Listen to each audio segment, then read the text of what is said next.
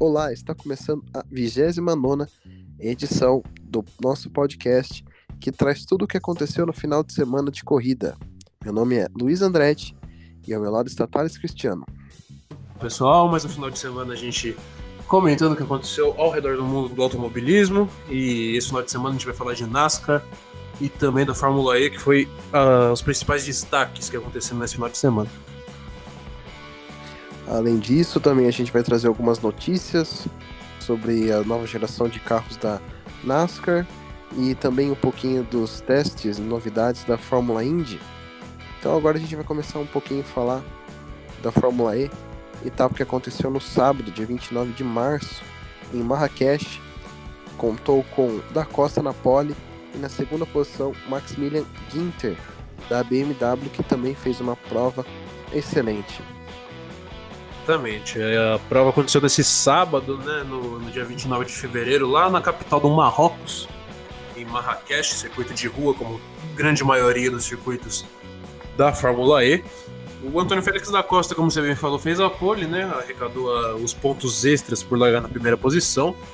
E, e guiou com tranquilidade, né? Ganhou a corrida de ponta a ponta é, com mais de 10 segundos para o segundo colocado, que foi o próprio Maximilian Ginter, que no final da corrida travou uma excelente batalha com o Jean-Eric Verne, né, que é o francês campeão atual da categoria.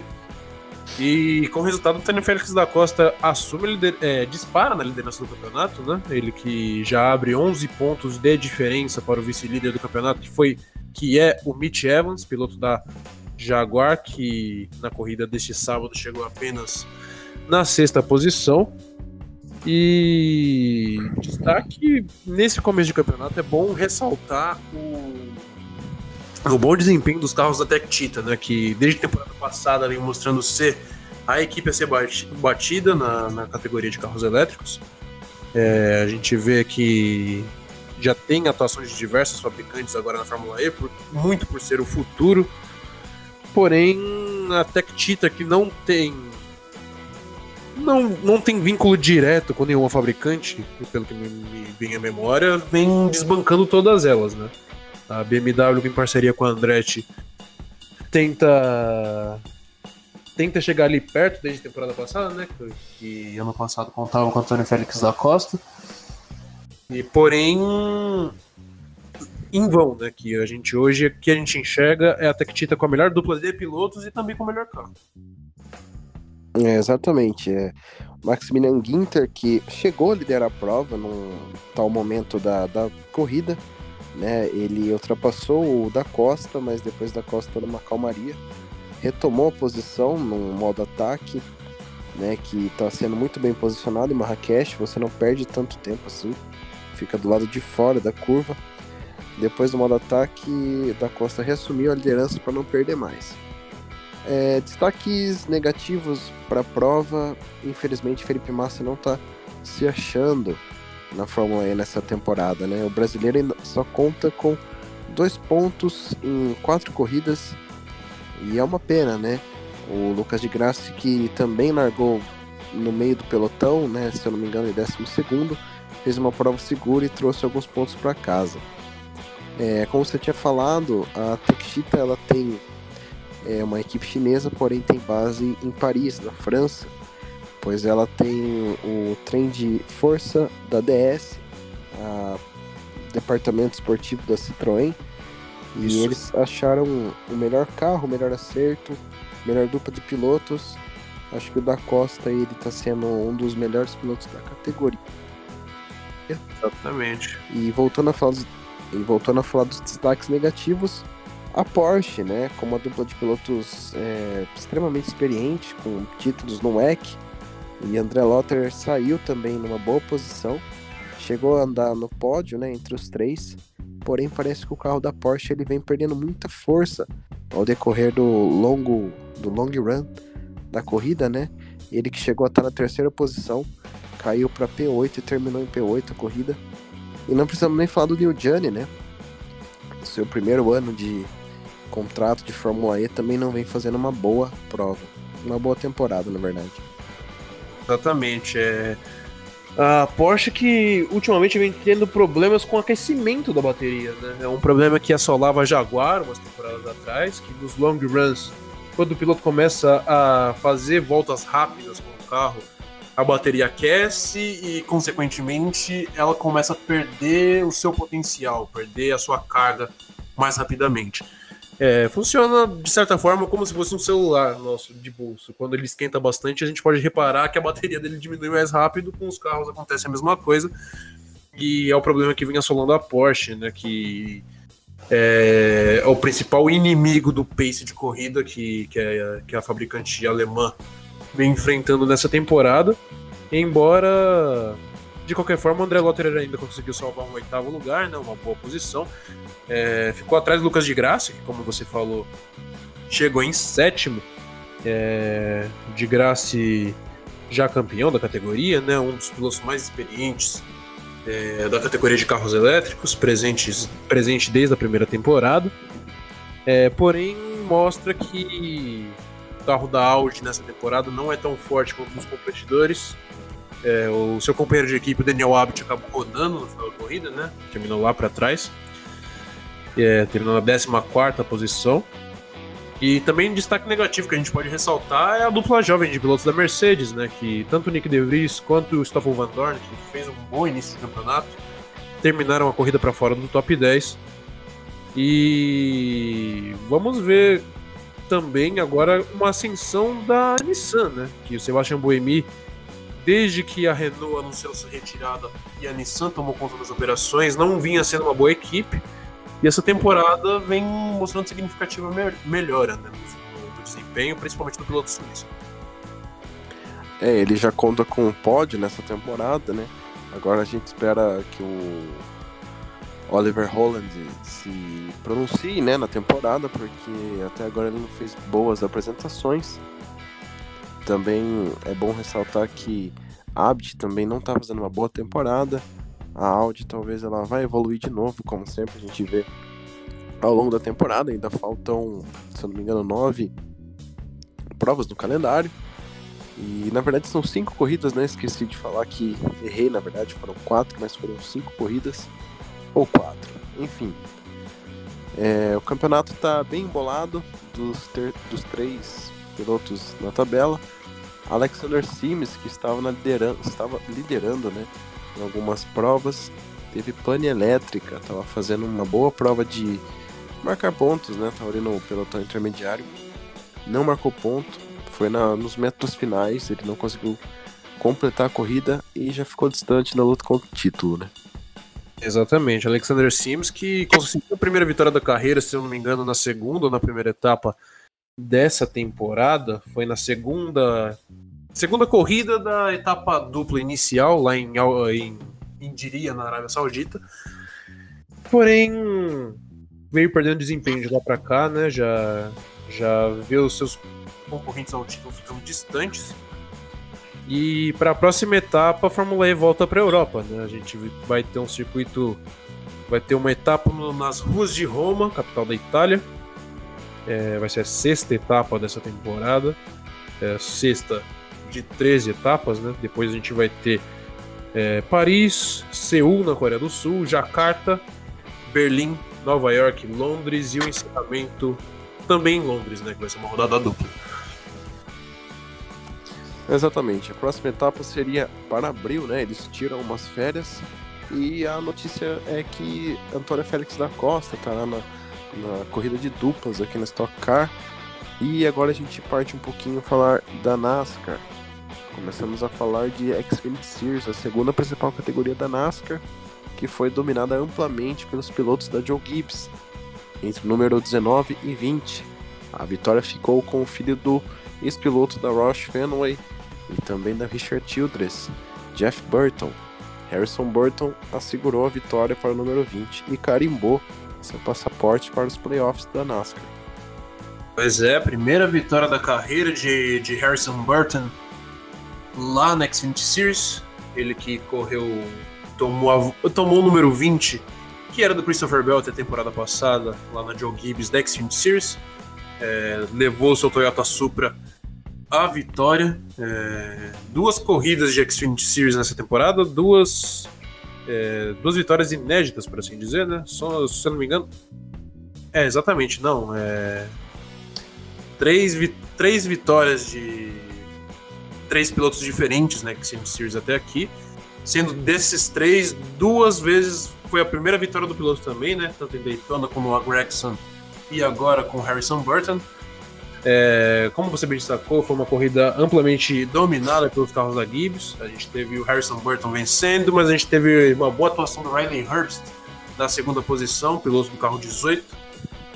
É, o que mostra que essa molecada que esse ano toma conta dos carros da, da Gibbs certamente é melhor do que as do ano passado. Né? Que ano passado a gente via Brandon Jones, a gente via.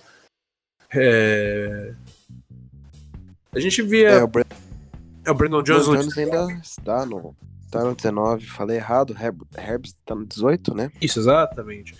É, ano passado não fizeram bonito, né? E esse ano a gente vê uma galera chegando nova na Xfinity Series é, para ganhar experiência e mostrando o potencial, né? A gente via o, Harrison Burton quando fez algumas corridas na, na Truck Series que tinha potencial é, para evoluir e aparentemente a evolução dele está sendo mais rápida do que todo mundo esperava. Já está ganhando corrida no Xfinity Series.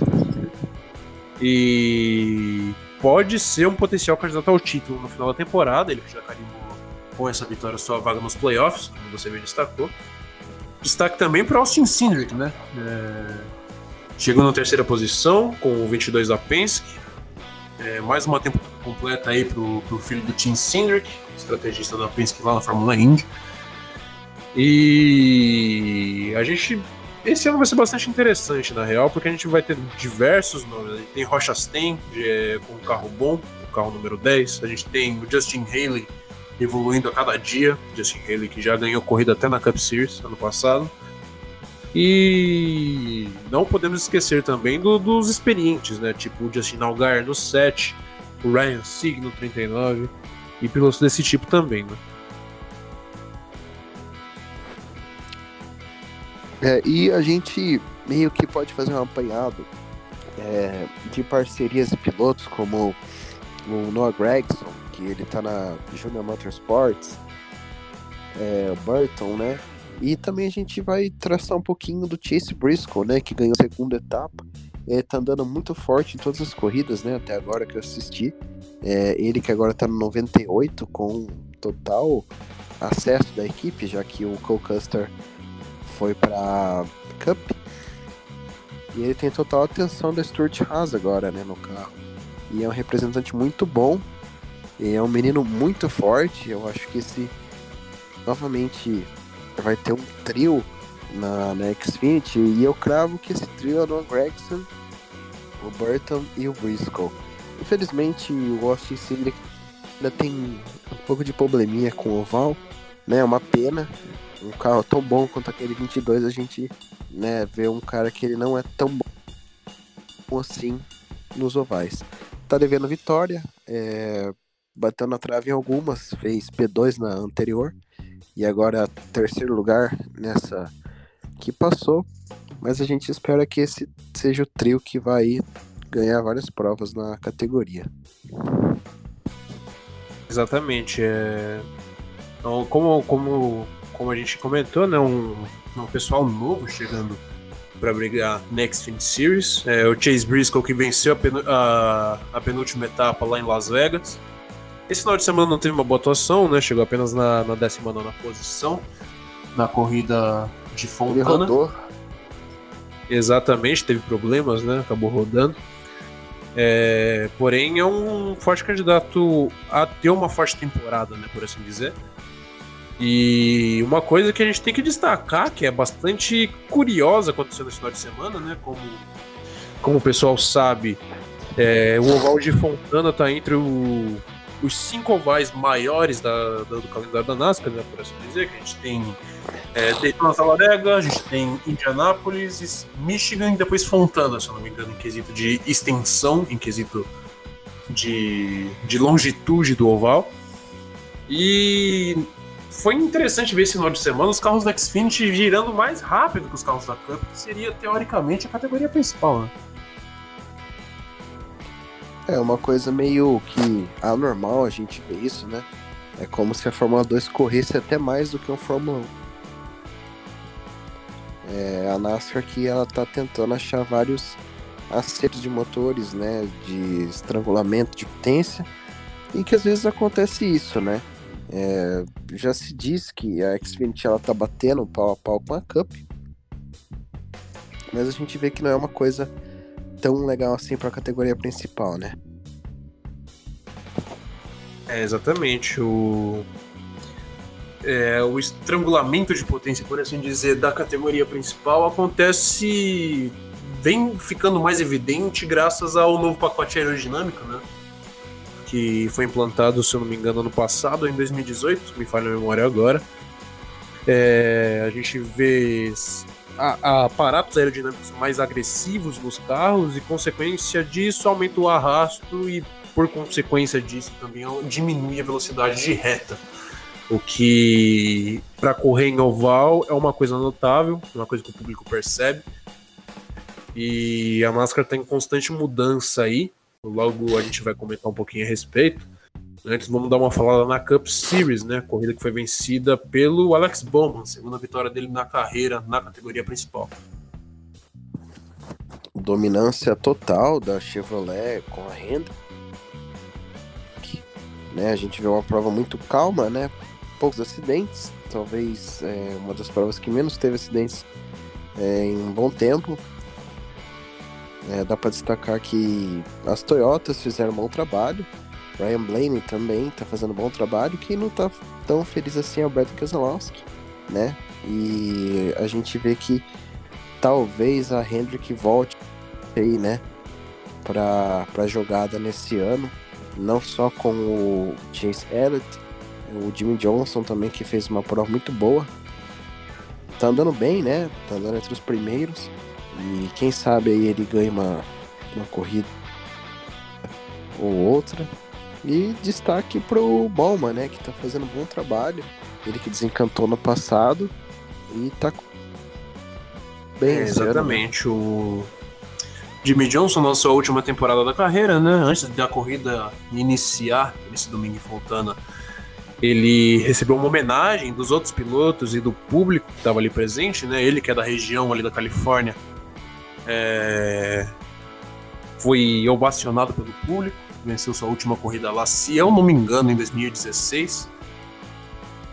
E e também foi uma corrida marcada pelas homenagens ao Kobe Bryant, né? Que a gente viu o, carro do Ryan Blaney eh, de, de amarelo e roxo, assim também como o carro 24 do William Byron, é, que foi a corrida mais próxima a Los Angeles que a gente tem dessa temporada da NASCAR, em todos os lugares que, que o calendário passa. Mas falando da corrida em si, é, o, o Jimmy Johnson chegou a liderar uma grande parte da corrida, né? Mas depois disso, o Alex Bowman tomou a ponta e nunca mais olhou para trás. Ele que parecia ter, ter certo, certa tranquilidade na tocada. A gente não tem. Não teve uma boa rotação dos carros da Toyota esse final de semana. A melhor, melhor Toyota classificado foi o Danny Hamlin na sexta posição. É... Com isso, a gente também, assim como a Xfinity Series, chega a três etapas da Cup com três vencedores diferentes. Né? A gente tem Alex Bowman, a gente tem Joey Logano, que venceu em Las Vegas, e também tem o Danny Hamlin, que ganhou Daytona 500. É, exatamente. E é isso que a gente teve para falar um pouquinho no podcast, né? A gente só vai atualizar que ontem saiu uma notícia que se vocês quiserem escutar mais sobre, a gente tem um vídeo, né? Que a gente está explicando melhor dessa transição do novo carro da sétima geração da NASCAR. Saiu aí que eles vão ter um cubo de rosca único, né? Estilo GT, DTM, por aí vai. E esse vídeo vai estar tá disponível no canal também quando sair esse daqui. É, exatamente. É, de, dentre outras mudanças que esse carro vai ter é, a partir da temporada que vem, né? A gente vai ter câmbio, câmbio sequencial de seis marchas, além disso também como uma grande mudança. E a gente já viu algumas voltas, alguns testes. É... Inclusive hoje, o dia que a gente está gravando, o William Byron acabou batendo o carro lá em Fontana durante os testes. Ele que está ele que foi o responsável de dar algumas voltas com o carro da nova geração ao redor do autódromo da Califórnia. Porém, vai marcar o fim de uma era. Né? É... Apenas adiantando que, como você bem falou, vai ter um vídeo no canal explicando melhor o que muda. É... Mas um quesito tradicionalíssimo da NASCAR, né? Que era uh, as rodas com cinco porcas, estão dando adeus é, talvez a última categoria de elite da, da, da, do mundo que ainda usava essa configuração de pit stop. É, agora, é, se curvando o automobilismo moderno, por assim dizer, né, acabando também com as penalidades de, de lug nuts, que, que os americanos falam, né, que caso acabasse a corrida e um dos pilotos estivessem com uma, uma porca a menos em um dos pneus, ele era punido. Uma punição bastante severa, na verdade, que ao longo das temporadas de 2014, se eu não me engano, tinha muita gente burlando essa regra para poder ganhar um tempo na última parada. E a NASCAR começou a vasculhar isso para poder puni-los. Punição essa que ele vai deixar de existir ano que vem, consequentemente, porque o carro vai ter apenas uma por, por pneu, né? É, com certeza. Além disso, é que eu falei no vídeo que eu acho que o tempo de pit stop vai reduzir drasticamente. E também falei um pouquinho dos Jackmans, que vai sumir, né, com essa tendência de inovação aí que tem o a NASCAR tá tendo. É, e com essas notícias a gente encerra. Espero que vocês tenham gostado. Nosso podcast um pouquinho mais enxugado, né? Que essa semana teve poucas categorias, né? Bem dizer três. E assista um novo vídeo do canal que vai explicar tudo sobre o carro da sétima geração. E por hoje é só. Meu nome é Luiz Andretti, obrigado pela sua companhia. Ao meu lado está o Thales Cristiano.